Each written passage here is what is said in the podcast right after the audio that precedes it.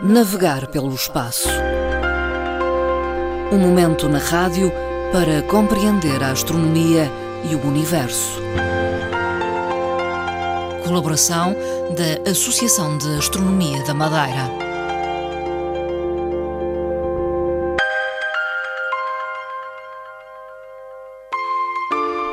Voltamos a trazer eh, à emissão da Antena 1 Madeira temas de astronomia. Neste Navegar pelo Espaço, contamos com a colaboração da Associação de Astronomia da Madeira e com Fernando Góes, seu presidente. Boa tarde. Boa tarde, caros ouvintes. De volta para falar da Lua, os humanos uh, preparam um projeto que tem por objetivo fazer que um dia o homem possa viver na Lua? Isto tem, tem se calhar, tem alguma ligação sentimental. Não, não, não podemos esquecer que uh, foram 50 anos de vontade política, poder económico e alguma, chamamos de alguma competitividade entre duas nações. Duas potências. Uh, portanto, do lado da União Soviética na altura e dos Estados Unidos.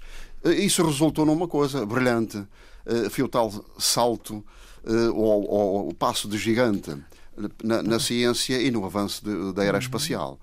A permanência ou a chegada do homem à Lua. A verdade é que a chegada do homem à Lua foi de forma intermitente uhum. e essa, essa hum, intermitência não permitiu avançar com outras componentes e, e, e outras descobertas científicas que até hoje eh, são necessárias para a humanidade. Um novo projeto ambicioso, então? É um projeto ambicioso. Portanto, quando se fala projeto Artemis, viver na Lua, uhum. é quase isso. É, chamamos é quase isso. Porque se até aqui foram foram, foram esporádicas e foram três missões, algumas delas com insucesso, o homem chegou a estar apenas horas Sim. lá na Lua. Uh, agora, uh, este projeto envolve outros objetivos muito mais avançados do que foram até aqui. Uh, uma delas é o homem permanecer na Lua mais tempo, lançar bases, portanto, adaptar-se ao ambiente, testar tecnologias e, ao mesmo tempo, provar que é possível o homem estar numa estadia prolongada na Lua, mas não só na Lua. Porque uma das coisas, um dos objetivos eh, não será só a questão da Lua, mas é sim fazer a Lua de base. o sistema solar. Portanto, é regressar à Lua com tecnologia diferente e mais avançada, com é, outros equipamentos. É exatamente isso. O projeto Artemis envolve não só uma forma unilateral, chamamos-lhe assim, os Estados Unidos ou a NASA, hum. a lançar o projeto e a realizá-lo, concretizá-lo no terreno, mas sim também a procurar parceiros uh, a, nível, uh, a nível internacional. Hum. Temos aqui, chamamos-lhe assim, uh, um projeto solidário, hum, de Entre forma pacífica, serena, sem a tal agressividade existente, com objetivos bem definidos. Hum. Ciência, depois, uma delas é a questão da exploração turística, hum. outra é testar a ciência e tecnologias de ponta mais avançadas e, eh, ao mesmo tempo, fazer então a tal adaptação para um projeto futuro que seria a, ir até Marte. Já há parceiros para a NASA e Estados Unidos, já há outros países que se juntaram já ao projeto Ora bem, Artemis. É que não é brincadeira nenhuma, temos aqui a nível internacional cerca de mil empresas comerciais que foram chamadas, estão a ser chamadas, e a NASA está, está, a, chamar, está a chamar ainda mais eh, eh, parceiros.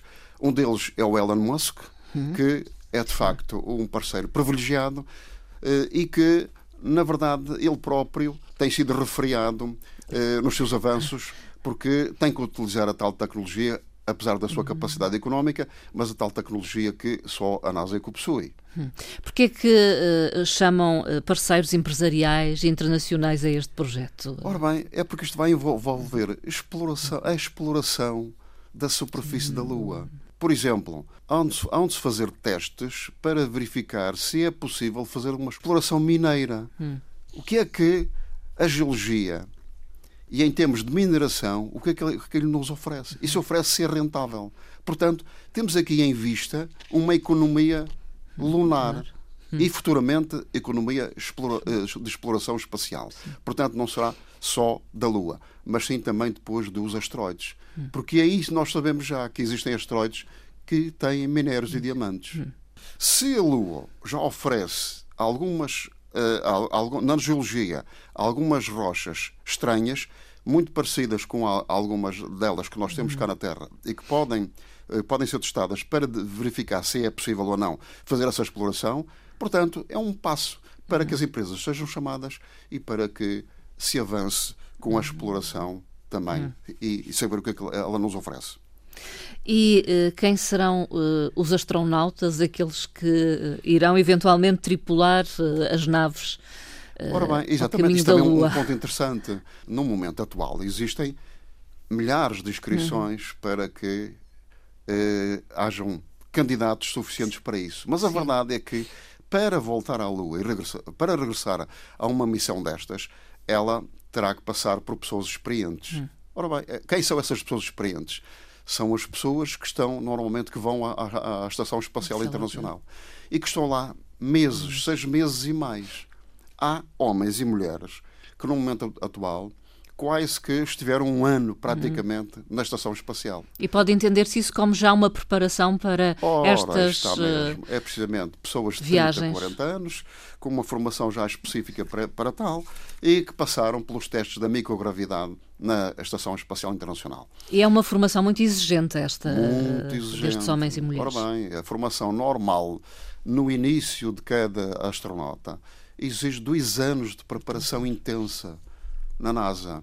Pronto, essa formação é muito rígida, quer, nos, quer em, em experiências aquáticas, uhum. quer em experiências próprias de velocidade e de testar o, o corpo humano a, a forçar as, as forças de gravidade. Portanto, isto é muito, muito ousado e muito rigoroso.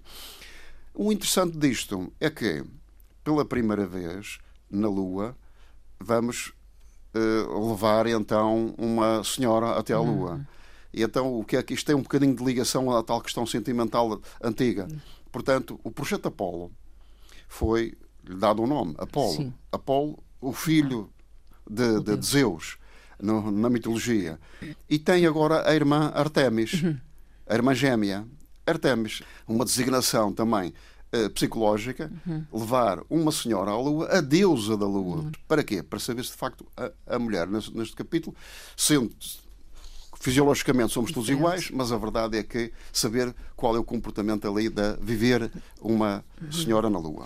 Mas eh, as mulheres têm participado em outras missões. Têm participado, essa na Estação Espacial Internacional, e a verdade é que existe uma pessoa bem colocada, em termos de senhoras, bem colocada, que é uma senhora chamada Cristina Koch. Foi aquela que mais tempo teve eh, uma astronauta eh, eh, americana que esteve mais tempo, 328 dias, na Estação Espacial. Portanto, está perfeitamente adaptada. É uma séria candidata a ser designada para lá estar. Mas existem outras. Há uma série de candidatos já preparados para, para estarem na Lua. No projeto Artemis, que tem várias fases, na primeira fase é o lançamento, através do ESLS, o lançamento para a Lua de um foguetão com uma capacidade enorme e que tem um impulso enorme muito superior ao Saturno V, quando foi no anterior, na anterior ida à Lua, e que mais facilmente uh, se uh, fará uh, ou concretizar o projeto de facilmente ir até à Lua, mais, de uma forma mais rápida. Existe uma, uma questão aqui importante que é esta: é que esse foguetão vai utilizar os motores de forma diferente, não com o mesmo combustível clássico, uhum. mas sim combustível mais avançado. Através de quê? Através de não propulente sólido nem líquido, mas eh, através de eh, propulsão eh, propulsão eh, solar elétrica. Significa que vai ter que usar aqui uns campos magnéticos, recolhe energia solar usa os campos magnéticos e elétricos, portanto, transforma a energia solar em, em elétrica, okay. e através dos dois campos magnéticos vai provocar um, um propelente que chamam, são chamados os propelentes, os íons. Hum. Os íons dão um impulso, geram um impulso muito mais forte e mais rápido. Hum. Portanto, todos os equipamentos que vão ser utilizados serão, primeiro, são sustentáveis. Hum. Portanto, terão uma capacidade de, hum, de, de aderir àquilo que nós queremos hoje em dia, hum. não fazer a, a utilizar equipamentos nucleares, mas sim mais avançados e de acordo com o ambiente e com a ecologia. Este será um primeiro desafio, então, digamos, Exatamente. o lançamento. Portanto, lançamento e levará uma pequena estação, uma mini estação, que ficará numa órbita baixa na Lua. Uhum. Essa pequena estação tem uma capacidade enorme, também é feito com material sustentável, de rapidamente fazer descidas, fazer subidas e colocar o homem quer na Terra, quer na Lua, uhum. rapidamente, em horas e não em dias. Uhum. Portanto, tudo isto far-se-á de uma forma muito mais rápida e de forma eficiente para, que, para evitar uhum. Qualquer problema de emergência Sim. que seja necessário fazer. Depois, estas missões são feitas então com robôs muito avançados uhum. e que farão muitos testes no solo lunar, fará uma coisa que é a utilização muito intensa desses robôs, quer para questões, testes e provas científicas, quer para a deslocação na, na superfície na, lunar. Na, na, superfície lunar. Portanto, isto tem outra capacidade, uhum. não tinha até aqui uh, o projeto. Por sua vez, onde é que ele ficará? Esta, onde é que o homem lançará as primeiras bases para, para, para permanecer? será no Polo Sul da Lua. Porquê esta escolha? foi já escolhido. Porquê? Porque nos polos temos uma coisa extremamente importante, que é uh, a água de gelo, ou hum. gelo.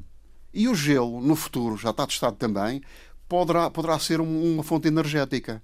Isso está testado até pelos chineses. Junto das camadas de gelo, onde existe o permafrost, é possível transformar a água gelada e através de adicionando-lhe um gás, vai permitir que seja uma fonte de energia. Uhum. Portanto, duas coisas: água para a sobrevivência, possibilidade de transformação em hidrogênio e oxigênio e depois, por sua vez, em chamamos-lhe assim, fonte energética. Uhum. Portanto, isto é uma coisa extremamente importante. Uhum. Portanto, é possível o, prolongamento da estadia do Sim. homem na Lua. É, é possível aqui, então, convidar vários parceiros. Esses parceiros farão a exploração da superfície lunar através destes, destes equipamentos e, por sua vez, eh, teremos então eh, duas, duas fases. A fase principal, 2024 a 2028, onde se fará a permanência prolongada do homem na Lua, uhum. evidentemente com. Eh, com alteração do, do, do, do, homem e da mulher e com missões diferentes e uh, faseadas, mas para que em 2028 se já tenha uma, uma informação conclusiva de que é possível uh, haver futuras missões. E qual, qual as futuras missões? Fazer com que a prova que se quer testada na Lua seja possível testar também em Marte. Hum. E isto quantos anos depois do homem ter pisado a Lua pela primeira vez? Uh, Fernando Góes, quer recordar? Foi precisamente em 1972. Hum. Ora, em 72 foi a última missão que existiu da, da, da hum. permanência. Agora, 50 anos depois, estamos praticamente na mesma, na mesma situação que é voltar, regresso, mas nestas condições de forma diferente. Vamos deixar no ar e no final desta nossa conversa uma pergunta para o público. Uma pergunta muito simples. Para que ano está prevista o regresso do homem à Lua no projeto Artemis?